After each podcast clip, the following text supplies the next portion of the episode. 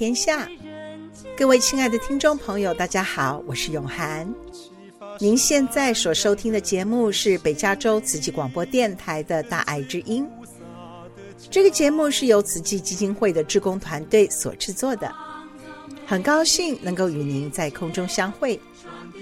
我们常说有梦最美，每个人的一生中一定会有一些梦想。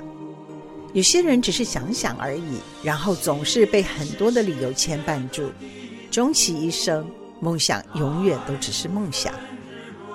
也有人勇敢放下一切，努力去追梦。在今天的美善人生单元，我们请到一位来自台湾的退休教师陈淑娟，来谈一谈他如何在退休之后追梦圆梦的故事。另外，在音乐有爱的单元。纪灵老师将为听众朋友们介绍一首很特别的歌曲《思想起》。用心制作的好节目就在大爱之音。首先，请朋友们来欣赏一首大爱剧场《幸福魔法师》的片尾曲《年纪旅行》。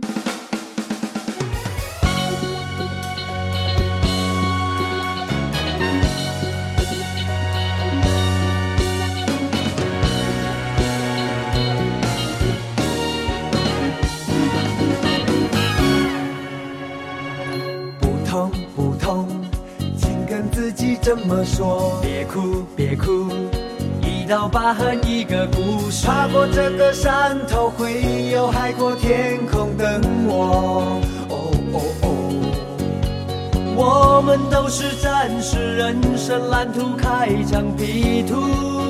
哦吼，许多伤心会被时间化成雨，飘落。的雨会变成点滴甘霖，和命运这一场拉锯，永不妥协，永不放弃。每一个年纪都像一场旅行，义无反顾。从晨光里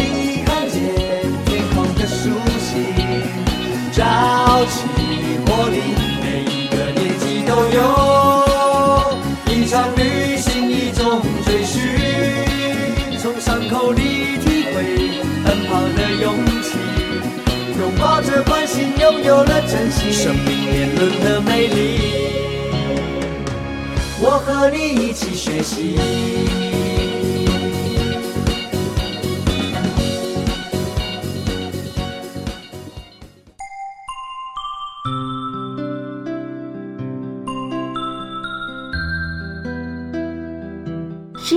是善，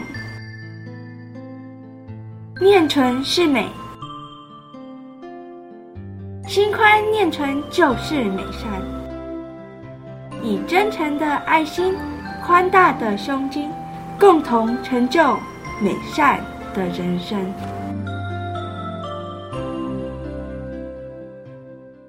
各位大爱之音的听众朋友，大家好。我是邵莹，今天我们很高兴邀请到一位很特别的来宾。那他是一位退休的老师，人现在刚好在湾区。那他的生命过程呢，非常的丰富精彩。那我们欢迎陈淑娟老师来上我们的节目。淑娟老师您好，您好。那淑娟老师是一直从事教育方面的工作。最早以前是在台湾当小学老师，对不对？是的。那你可不可以把你这个当老师的经历帮我们介绍一下？好的，啊、呃，我教了小学三年，然后呢就保送的师范大学。师范大学呢毕业以后呢，就在初中部，也就是台湾所谓的国中教了八年，之后呢又到了高中部，就是教了七年。嗯，简单的说，中小学十八年的岁月之后。我觉得人生应该要不断的前进，应该要啊进修成长，所以呢，我四十岁的时候呢，我就去念了研究所。那念了研究所之后，啊，就有机会到大学里头去教书，所以呢，就在大学呢就教了二十一年。那因为我的主修是教育方面的心理学，啊，所以在学校里头从事有关心理学的课程之外，我还常常当学校里头的辅导老师。那所以教了二十一年大学以后，您就退休了？是的，因为我觉得我很想要做一件事情，就是啊，在大学里头，在嗯念研究所的时候呢，因为都是。台湾的研究所，那我自己也觉得我的英文不行，所以我就给自己列了一个生涯的计划。我希望有机会，呃，到美国呢来念念英文，那持续呢至少要半年以上吧。那你怎么去半年呢？那当然就只有提早退休喽。所以我当时呢，就想要提前退休来学英文。嗯，学英文还有一个很重要的目的是，就是想去当国际志工。国际志工呢，是我忽然升起的一个啊、呃、生涯的理念。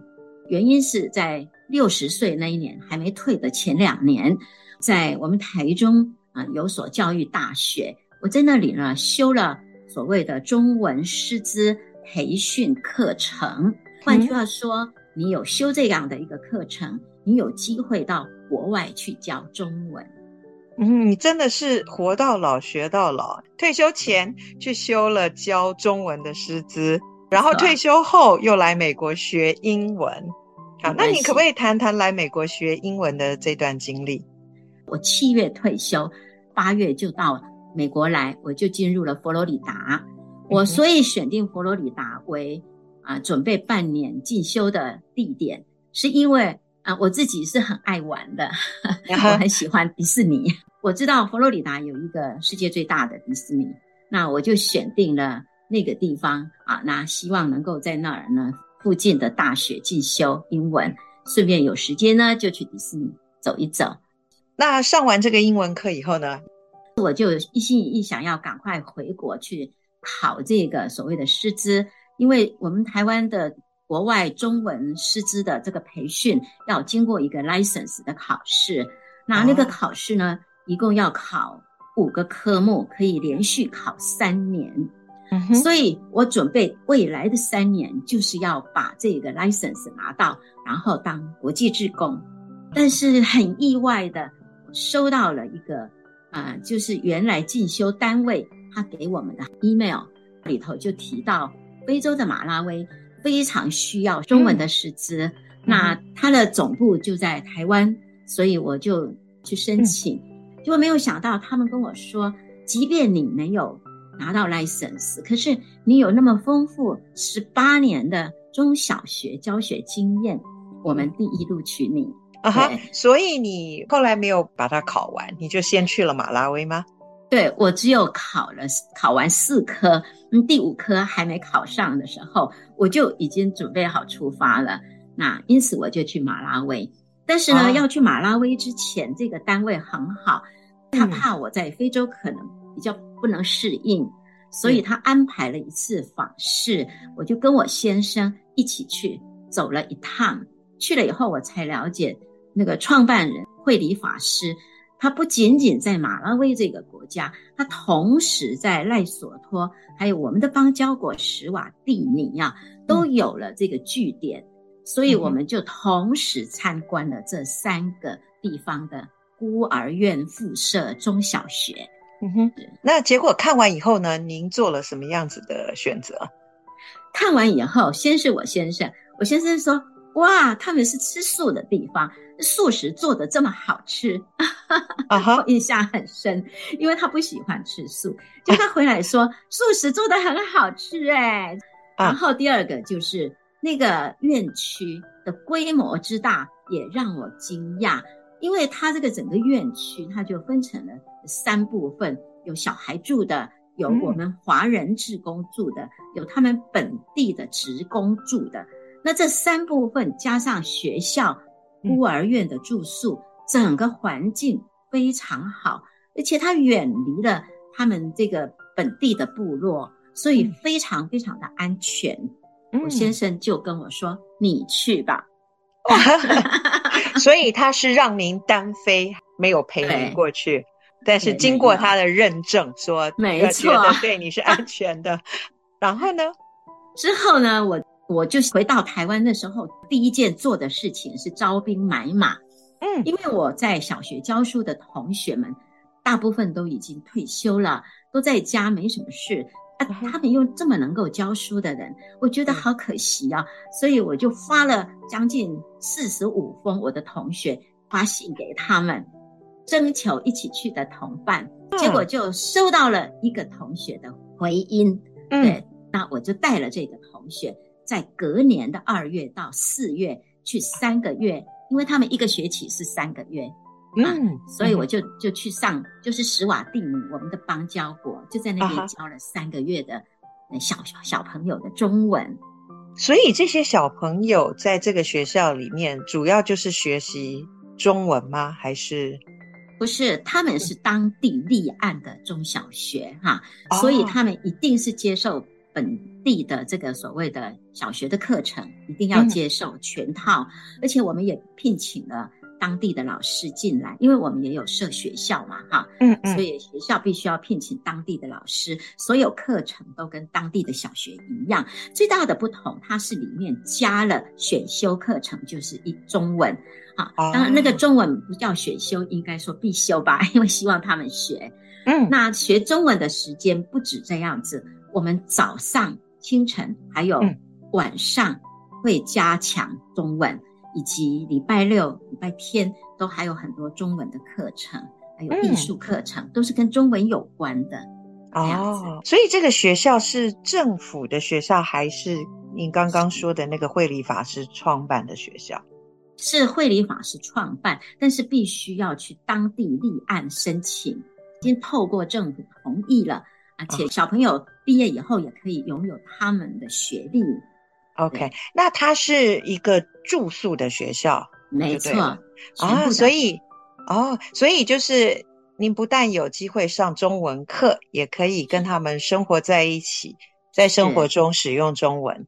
对啊，孤儿院的选择小孩啊，呃，是有一些条件的。如果我说非常重病的话，我们很难照顾，大概也就比较困难进来。那进来了以后呢？我们小朋友要受三种语言的训练，一个就是我们的中文，一个是当地老师的英文，一个是他们自己身边保姆的当地语言。所以有时候孩子进来很小，像三岁吧，啊，两岁多三岁就进来了，那就是马上就进入三种语言的学习环境。啊哈，那您第一次这样子教三个月以后，您感觉如何？很好，真的是念念不忘。我我其实蛮想继续留下来，那可是因为同学的先生说只能留三个月啊。那我先生是说，呃，我可以随意。那我最后还是跟着我同学回国。可是回国以后，我念念不忘，所以我同一年又再度再去申请，说我要再出来一次。这样子，所以我四月回去，同一年的八月，我就到另外一个国家，叫做赖索托，它也有这样的一个据点，就是 ACC 啊，阿弥陀佛 Care Center。嗯，那 ACC 的这个附设中小学，我去赖索托一个月，然后又从赖索托再转到史瓦蒂尼一个月，之后我又回国了。那为什么这一次待的时间比较短？啊，我觉得。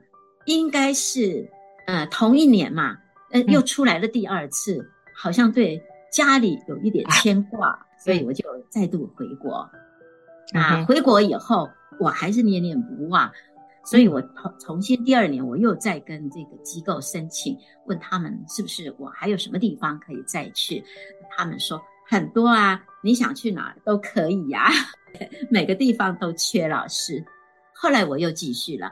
我继续呢，我就到了这个马拉威，哎，因为我觉得马拉威是一个创办最久、学生最多的国家，嗯、也是最大量缺乏中文老师的，所以我就跟他们说，我可不可以到马拉维去？他说，那这次你要来久一点哦。我说好吧，所以我在马拉维待了五个月。好，那所以你这样子前前后后去了非洲几次？是，一共七次。嗯哼，所以待的时间就是一个月到五个月不等，这样子啊，所以也兼顾了可以回去探望家人，然后又可以在那边教小朋友。对，嗯，好，所以你觉得就是你做这些活动的时候都得到家人的支持？是我我觉得哈，一个呃女孩子吧，我们说女人也好吧，在你结了婚之后，你想圆梦，其实有很多的障碍。嗯对，但是呢，我我觉得我比任何人都幸福，就是因为我有支持我的家人，我先生跟我两个女儿，哎，嗯、他们都觉得啊，平常妈妈已经付出了，那为什么不能够满足他一个月、两个月，或者我先生常常说，哎，你要出去最多半年，嗯、那最好是三个月，所以这也是我不敢待一年的原因，哎，啊，嗯，因此呢。在他们的认可跟鼓励之下，我就就做我想做的事情。然后更难能可贵的是，我每次回去，我的照片，我的女儿都会把它 download 下来，然后呢，还做成了一些卡片什么，所以他们都很支持。那那我就觉得，嗯，也可以告诉很多啊、呃、已婚的朋友们，事实上，一小段时间放你的另一半。去做某些他想做的事情，他回来只有感恩，而且报答更多。这是我很想跟所有啊、已婚的朋友们谈这一句话。真的，如果你们不肯踏出这一步，那你就会觉得我好心中好像有很多个梦很想圆，又没有办法办到。所以我其实蛮鼓励夫妻同行，当然是最好。可是有时候夫妻不可能的时候呢，你就。放心吧，大家可以做他自己想做自己的事情，哎，也不是不好哦。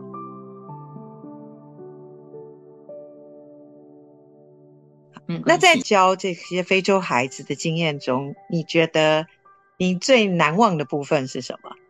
我印象最深的是在马拉维，因为那时候我教高中部，高中的学生非常懂事啊，他们也喜欢中文。嗯、那可是他们的程度大概只有我们台湾的小学三四年级，说中文的能力很强，可是呢，读跟写是稍微弱一点。哎，嗯，那当时我在教他们的过程当中，用了比较那种生活化的教材，然后呃教他们不是只有单一教中文，还带了谜语呀、啊，啊，什么绕口令啊，哈、嗯，很多有趣的东西放进去。后来。我想走了，因为五个月好长哦，我开始觉得有牵挂了。我想走，你知道，高中的学生就跟我讲了一句话，他说：“陈老师，你为什么一定要走呢？我们这里非常需要你啊。”然后他给了我一个鼓励的言语，他说：“你的中文教得很好啊，我们很喜欢你，你为什么要走呢？”你知道这句话常常在我的耳中盘旋。也说不上为什么，我觉得我好像对家还有一份牵挂跟责任，啊，就，呃，所以我觉得我还是必须要走。所以这件事情就让我觉得，我从马拉维回来以后，我还是要保持每一年有机会再去看看他们，是这个念头。嗯、哦，那你觉得这些小孩子经过您的教学之后，他们有怎么样子的变化或成长？呃，他们的中文程度变好了以后，呃，ACC 的慧理法师其实非常希望他们能够回台湾念大学，有这样的一个计划。可能他也送了一些孩子回来念大学，可是毕竟中文的程度呢，就是读跟写的能力还是有困难啊。那也是有几个孩子真的从台湾的大学毕业的，大概有四个。五个，然后最近也还有好几个在台湾念书，嗯、所以我一直很佩服慧理法师他的远见，因为这些孩子念完了以后，他们回到孤儿院里头就可以当老师，嗯、有的有回来了，哦、回来，嗯嗯、他们有的也学了一技之长，像护理方面的这种知识，嗯、那回来了以后可以奉献给孤儿院。那我们的华人志工请不到的时候就不用那么担心，因为有本地人可以接棒。我我觉得这是很重要的，哦、所以一般情况下，那边大概有几位中文老师会住在那里？可能就是要看那个啊学生的人数啊。刚才我说过，马拉维最多的时候呢，一几乎高达十五位哦，中文老师。嗯、对，哇那像像斯瓦蒂尼就规模小一点嘛，啊，至少也都达了十位啊，所以完全是要看当地学生有多少，嗯、然后聘多少老师这样子。嗯，嗯哼，那你们除了教中文以外，是不是还有教其他一些中华文化方面的东西？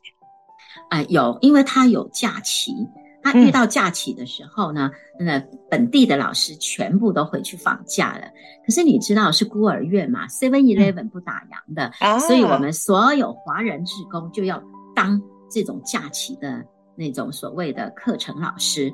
那这时候就发挥你的所长，哦、像我去，我我像我就教笛子，台湾的工学社送给他们很多那种西洋的直笛呀、啊，直笛，嗯、还有国乐的横笛。那因为我本来就是国乐社的，所以 这个笛子我是可以的，我就教他们吹笛子。那有的志工是擅长的带动唱的，嗯、像手语啊；有的有的志工是擅长那种绘画啊。好，这时候就发挥个人的所长，也很有意思。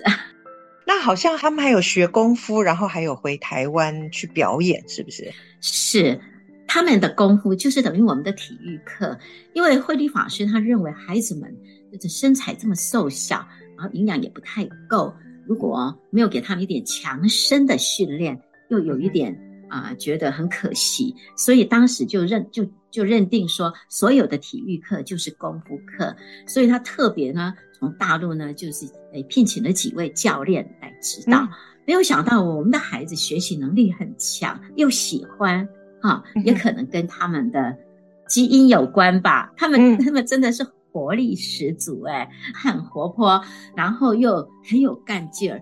所以那种所谓的演练起来啊，各种的那种功夫教起来啊，哇，我让我们真的是非常的惊讶。所以慧理法师当时就说：“那可不可以回国来表演给一些认养他们的爸爸妈妈看？因为这些孩子的经费哪里来呢？”都是有一些认养的父母亲啊，有的来自台湾，应该说来自全世界的华人啊，新加坡啊、香港啊、日本啊，很多耶。他这个机构，嗯、呃，组织非常的坚强哈，嗯，所以所有认养的华人呢，他觉得要大部分在台湾嘛，他说要不要回台湾表演啊，让认养的父母亲能够看，这样子是这个动机。嗯，好，那。这样子回头来看，您这几次去非洲这样子的一个教学，那对您个人来说，您觉得最大的成长跟收获是什么？我觉得我曾经哈，就是把这样的一个啊一个经验告诉我在台湾的志工朋友们，嗯、因为我在台湾曾经有一个一年多的岁月是在一个台湾的。啊，家庭福利中心当志工，那我就把这个经验告诉他们的时候，嗯、结果就有很多个志工响应说：“你可不可以也带我们去呀？”我就花了一个月的时间，就带他们去上 Christmas 三个星期的这个假期课程。哦、那要去之前，我还跟他们简单的就受训了一下简单的英文啦，然后我们就开始排他们所长的课程，那么他们呢，包括我六位。你就带到了那个施瓦蒂尼呢，一整个月，我们三个礼拜待在那儿的时候，嗯、我那时候觉得我很有成就哎，因为我发现我们台湾其实有很多的志工也很很希望、很期待来做这样的事情，那只是没有人引导。对，嗯、所以呃，回过头来我就很感激这个 ACC 这样的一个机构，就提供了这样的一个机会。对，嗯、啊，后来他们就问我说，什么时候可以再去啊？结果就遇到了 COVID-19，全部都挡住了，全部挡住了。哦，所以就是因为疫情的关系就中断了。对对。那如果疫情结束后呢，您又会开始再回去继续这样子的一个志工服务吗？哎，我希望有可能的话会去。这次我会带我先生去，因为当时先生不能跑的原因，也是因为婆婆在身边，哎，所以他有牵挂。那呃，婆婆呢，在两年前就走了以后，我先生就告诉我说，可以的话，他也想去看一看。我也许吧，我想明年我会安排。嗯，那这样子，你去了非洲这么多国家，你对非洲的印象是什么？嗯，我最惊讶的是，去第一次去非洲的时候，我一直以为他们都是穷人，但事实上每个国家都有贫有富。嗯，所以我我第一次去到了斯瓦蒂尼，然后呃，假日呢，这个 ACC 这个学校呢，他就会用他们学校的车载我们华人志工啊、呃、出来街上绕一绕，我就看到其实他们有 mall 呢，而且 他们的超市也很棒哎，还不输给各地呀、啊。那我才知道说，其实每个国家都一样有贫有富啊、呃，所以只是你看到的是人家所报道的。一个角落而已，所以我觉得是真的是开放了我的视野，嗯，这是一个。另外一个，第二个，我觉得是很多人都会问我，为什么啊这么有兴趣，每一年跑非洲啊啊，而且路途那么遥远，我就跟他们讲，吸引我的实在是非洲的天空，非洲的天空是那么样的蓝，非洲的天空是蓝中的云，是一朵一朵的。然后到傍晚的时候，它的夕阳，以及晚上的时候，它的星星，那个星星点点啊，就好像我们台湾的那个科博馆里头、太空剧场里头的那个星星点点啊，我就我就觉得，怎么世界上有这么美的地方？所以是那种美的大自然景物，深深的吸引了我。那其次才是能够让我的教学生涯能够重新。再来一次，我们叫做风华再现吧。哎，对，哦，对，你会发现说，哎呦，竟然还有小朋友可以教，哎，而且那么可爱，嗯、这也是我啊跑非洲啊，有时候跑了那么多次，这个最主要的原因吧。嗯，是。那如果说听众朋友听到我们今天的访谈，对这个活动有兴趣，那你会给他们怎么样的建议？我会觉得。人生来一点不一样是值得的啊，因为很多的日子您过得可能就是非常的纯粹，不敢说单调啦，这就是说非常的单一。那你为什么不来让您的人生呃来一点不同呢？所以呢，我会鼓励啊，呃，就像我带的那呃五位志工朋友啊，呃，去那个斯瓦蒂尼教教学一样，就是。把你的专长吧。有的人说我不会专长，没关系，他们也需要会煮饭的人呐、啊。哎、啊，我们那会煮饭的也可以啊。然后会管理他们仓库的也可以呀、啊。啊，甚至于啊、呃，可以跟他们的小朋友早晚就是我们在做饭的时候，在有活动的时候，有些小小孩哎没人顾，就陪他们聊聊天，顾他们也可以，什么都可以。您就是去体验。嗯去体验一下，嗯、那想体验的话，其实都可以跟这个嗯，就是 ACC 的机构来联系，就是阿弥陀佛 Care Center。那上网看，他都有提到你怎么跟他们联络，怎么接触，嗯、怎么可以成为他们的志工啊？嗯，都可以。那你已经完成了英文的学习，然后这个海外志工的服务。就您自己来讲呢，你下一个目标是什么？有没有不一样的计划？现在的计划呢，比较近眼前的，大概就是我刚才跟您提过的，我想带我先生呢走非洲这一趟，因为有一个纳米比亚他没去过，所以我下一个计划应该是希望能够带着他走纳米比亚跟莫桑比克这两个地方。那其次第二个计划呢，因为呢在疫情的开始。我们在山上，跟我先生在山上开垦了一块地方，所以我们现在已经都变成了农夫跟农妇，对，所以已经忙着在呃山上家园的开垦播种，可能要再个两三年吧，把这个山上的业务给稳住了以后，嗯，我想我还是希望再去当志工。还有一个最最有趣的，我觉得我还有一个。演奏乐器的兴趣，因为在呃学生时代我是国乐社，然后我喜欢弹古筝，哎，但是我好多年都封筝了哈，都没有去打开。那忽然在疫情的这几年，我把古筝带到山上，重新再开启以后，我回忆起了我大学时候曾经有过的风华岁月，忽然之间我就很想再重新把这样的感觉给抓回来。所以这也是我的目标之一。嗯、那呃，就希望能够再把这个乐器给精进一些。嗯是，嗯，所以虽然这个教学的职业上面已经退休了，但是在生活上面都要给自己不断的精进学习的目标。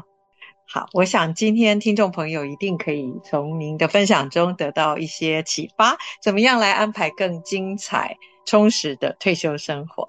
好，那我们今天非常谢谢陈淑娟老师来跟我们分享，谢谢您。谢谢，谢谢您。新冠疫情将近三年，改变了全世界。慈济志工脚步不停歇，扶持弱势，为人间点灯。慈济年度募款音乐会特别邀请台湾金曲奖得主万芳。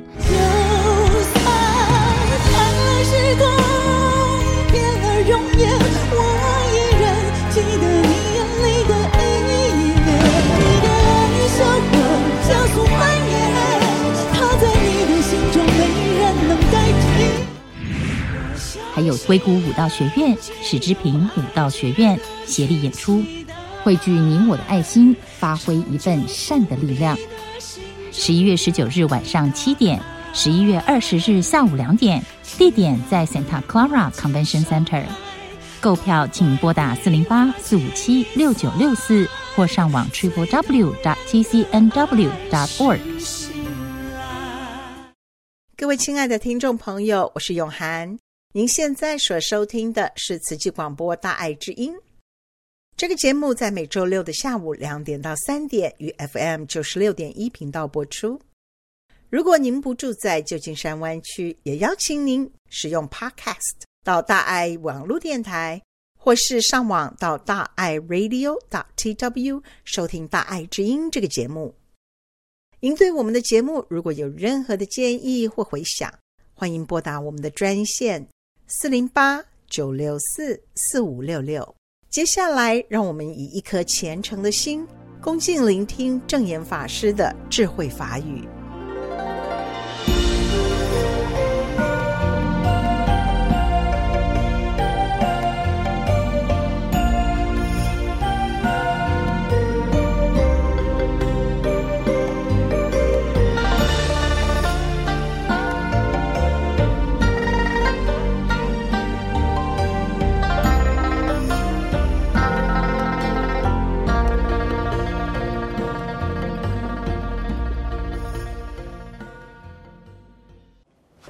其实，在发放的现场，刚开始来的乌克兰人，他们的眼神都是很游离，然后有点恐惧，然后很空洞，到最后都是哭得稀里哗啦的。然后，我就记得有一位年轻的妈妈，她含泪来跟我道别，然后她她说：“哦，我已经很久很久没有哭了，我今天呃留下的是。”对慈济很感恩的泪水。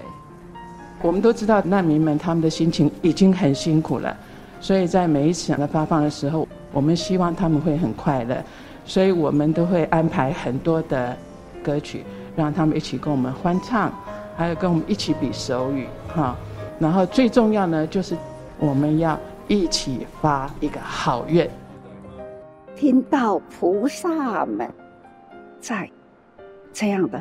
花心接引安住帮助，我总是满心的感恩，在苦难中的一群人，他们呢，在身心苦难，他们到底呢，因为心啊，他们的心。是如何感受？我们的心呢？相信人人都起了怜悯之心，疼惜不舍。至少我就是这样，一直呢，真疼惜，真唔甘啊！好在有慈济一群人在那里。有因缘接触到，他们就可以送给他毛毯，御寒的衣服，或者是呢，给他们的粮食，能帮助多久啊？不同的因缘，不同的场地，可能呢，他们的因缘呐，在不同的国度里，国际间呐，都有慈济人在关心，在发放。每一个国家救灾的人数啦，慈济人呐，不多。越多慈济人，苦难人呢，所得到帮助的都有机会；慈济人少，那所接触的不多，当然啦，我们能帮助到的更没有机会。所以心里啦，一直在想着，还有多少人？我们在关心我们呢，无缘接触到的那一群人，现在呢怎么样？所以呢，心悲呀，悲众生苦难的悲情。这个时候，心里都一直在想。假如更多更多的有缘人，更多更多人接触到了慈济，就可以了。任何一个地方要帮助的人，就是更有机会。我们的帮助是温馨的，很有质感，很温馨。那一种尊重的爱，各场的发红吼，啊，我拢有用最柔软的心呐，很恭敬的把我们的物资送到他们手上，那他们每一个难民朋友都很感动，啊，拢会跟你抱着这样，在那时候的现场，很多是老人一个人自己来的，我我可以看到他的眼眶。是有泪水，可是他东看西看，没有人在他的旁边，我就冲冲过去把他大力的拥抱。我这时候体会到慈济说的抚慰，这些老人们他们眼泪就他们就溃堤了。这么长久的时间，没有人可以陪他们哭，他们有的也说不出话，就是抱我把我抱得很紧很紧，所以没有语言。可是我们都感受到了彼此的温暖。我们呢，就是送给物资，还要有礼的鞠躬，还要更亲密的拥抱了，真正的做到了抚慰苦难的长生，是真诚的抚慰。啊，那个夫妇的啦，他们有创伤啊，我们不忍众生有苦难，所以呢，慈济人呐、出现呐、涌现出来，呼啊，抚慰人间呐，疼惜呀、疼惜的拥抱啊，当然啦、我一再说。有缘人，我们就能帮助到；被帮助到的呢，果然是有好姻缘。我们能帮助人的人是有福缘，那有福了，叫有这个因缘呢，去为他们付出，帮助人的人就是有福的人呐、所以。相信人人都会有这样的爱心，慈济就是有这样的因缘，因缘呢汇合起来，哪怕少数的几颗种子，只要有因缘在那一片土地种子播下了，它就会快速的那种树苗，也是呢，树苗的种子是大树哦，也是快速的成长，就可以在那里承担。承担起了慈济的使命，他们就在那里，菩萨早生看到了他们呢。当把物资拿起来，是表达的那样的诚恳，表达是那样的诚意，那样的爱，很恭敬的。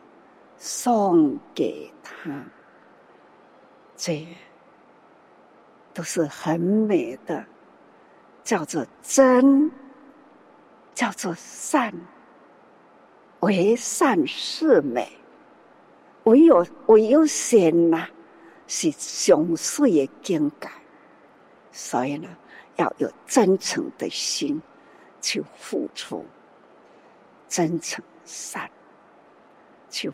付出，这都是永恒的啦。菩萨们啊，人生啊，苦难偏多，实际开始，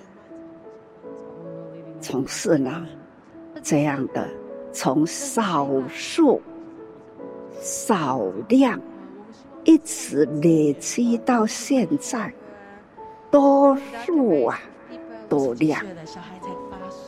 每天呐、啊，看的那一张地图，从那一个小小的小点的台湾呢，一直呢到了国际间，总是这样，瓷器啦，国际的慈善工作。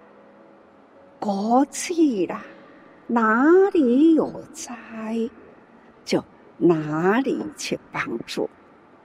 有的时候，那一个国家有灾难，没有瓷器人，怎么办呢？开始就要找邻近的国家，哪一个国家有瓷器人，就跨国。去探看，去关心，如何呢？能去帮忙，很感恩。慈济人呐、啊，以佛心为己心，以师志为己志啊！大家很愿意，愿意做师傅想做，要要。听师傅想要关怀的，他们都做到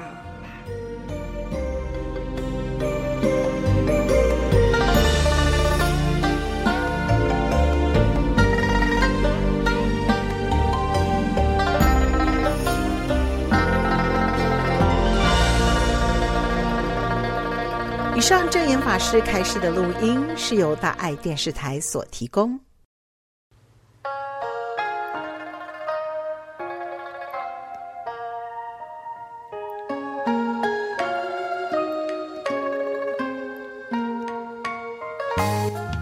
大爱知音的听众朋友，大家好，我是纪灵，欢迎收听今天的音乐有爱单元。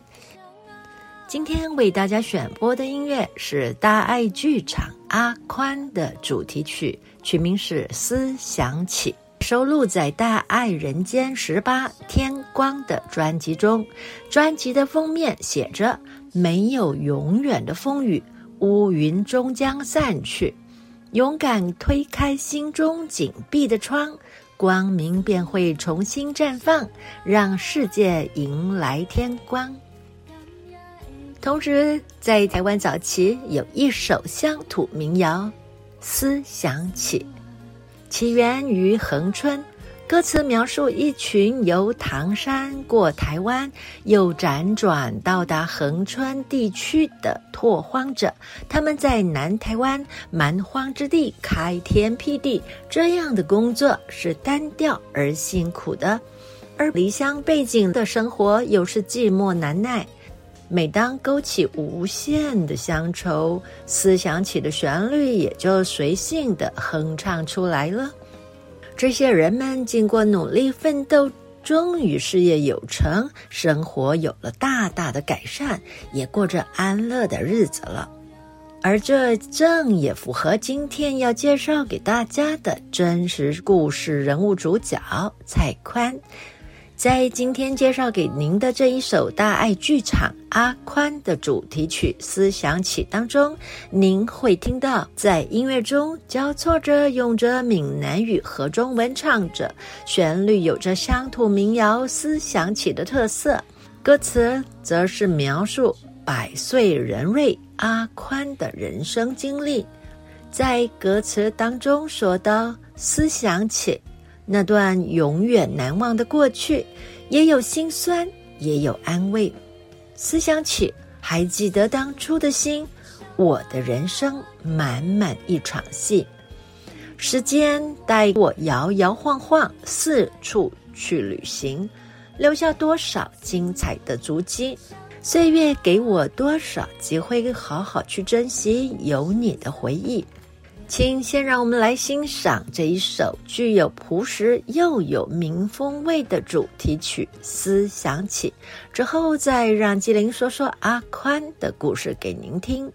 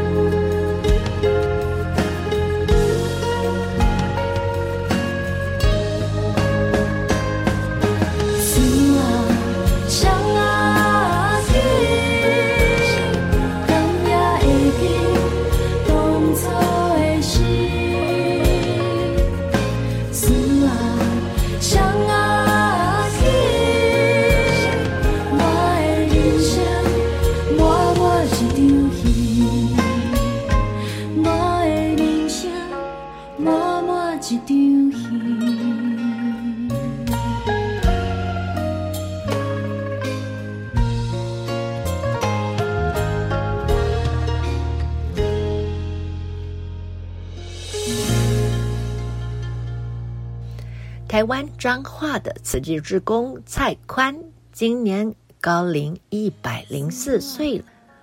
蔡宽是出生在一九一九年的日据时代，人称阿宽的他，从小就失去父亲。他在民风保守的年代，就懂得掌握自己的命运，想要透过教育翻转命运。年轻的时候，阿宽就立定志向，要成为一名优秀的助产士。他耗尽了积蓄，支付了讲习所的费用。取得了助产士技能，但是因为拗不过母亲的期望，嫁给了世家子弟。只是丈夫英年早逝，三十四岁的蔡宽失去了丈夫。虽然面对丧夫之痛，但是阿宽从不认输，他靠着双手以及一技之长，迎接了两千多个新生命的诞生。为了抚养四个孩子，他母带父职，一肩扛，努力担起家中所有的重担，一直到他六十岁退休。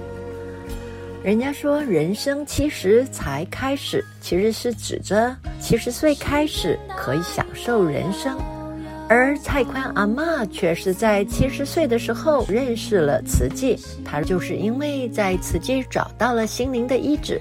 发愿余生追随证严法师的脚步，把握每一次的付出。他投入环保三十多年。阿宽阿嬷说，做环保很有趣，也不容易得痴呆症。阿宽阿妈还天天早晨起来熏法香，当证严法师最贴心的弟子。阿宽阿妈茹素三十多年，身体依然硬朗。耳聪目明，听众朋友，您一定不相信，阿宽阿妈到现在还能够做九十度的弯腰。高龄九十多岁的时候，还为了响应证严法师推广减少劝募本纸张的使用，还认真的学习电子书呢。在九十七岁的高龄，阿宽阿妈还参与手语演绎入金藏，精进不退。真的是慈济人的榜样，因为他相信心宽路就会更宽。活跃在志工行列当中，他这种可敬的生命力，正是最动人的精神。阿宽阿妈，他把握生命当下的每一个时刻付出。他也特别的说，他之所以能够这么长寿，其实就是因为他一直不断的做志工。而且保持心情开朗，所以他就是一个最佳的典范和见证。现在高龄一百零四岁的蔡宽阿妈，她走过日治时代，历经二战，在命运波折中昂首前进。百年岁月，阿宽阿妈依然定期在做环保，轮值静思堂咨询台，逢人就说慈济。在二零二二年的七月，正逢蔡宽阿嬷一百零四岁生日，志工除了为她庆生，还带着她到溪头践行。许多游客很好奇地问她，如何才能够长寿又健康呢？蔡宽阿嬷分享她的心得，就是吃素、做慈济、做环保，没烦恼，身体自然就好哦。蔡宽阿妈，她用坚强勇敢走过了年轻的岁月，用潇洒自在，在退休后踏遍世界各处，云游四海。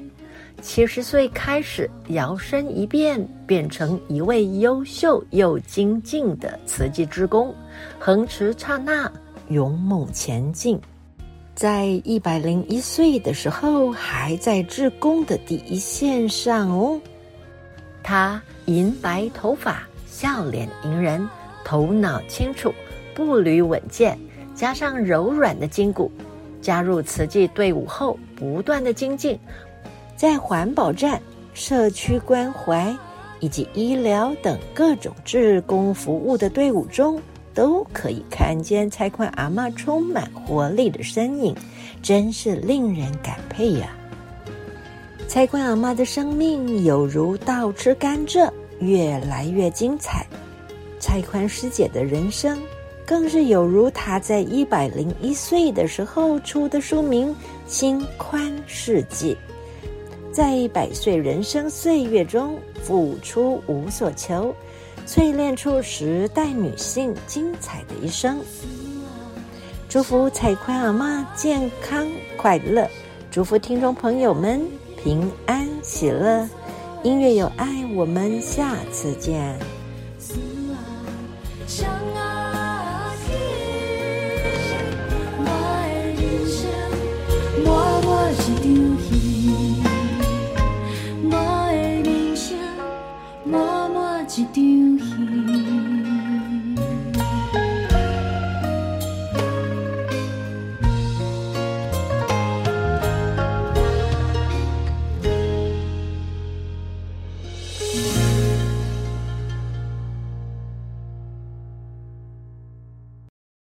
各位亲爱的听众朋友，我是永涵。今天在节目中，我们听到了陈淑娟老师的精彩分享。他在台湾从教师的职场退休，六十岁之后开始了追求梦想和圆梦的过程，让人非常的感动。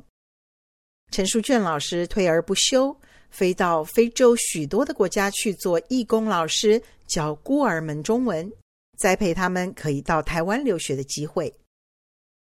静思语中有一句话：“布施不是有钱人的专利，而是一份虔诚的爱心。”从陈淑娟老师和音乐有爱单元中所介绍的蔡宽阿嬷的身上，印证了施比受更有福的道理。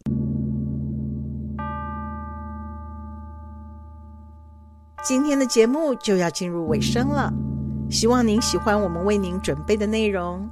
此集邀请您与我们共同用一颗虔诚的心，用爱与关怀来祝福每一个人。祝您在未来的这一周平安、健康、快乐。感恩您的收听，下个星期六下午两点到三点，此集与您空中再会。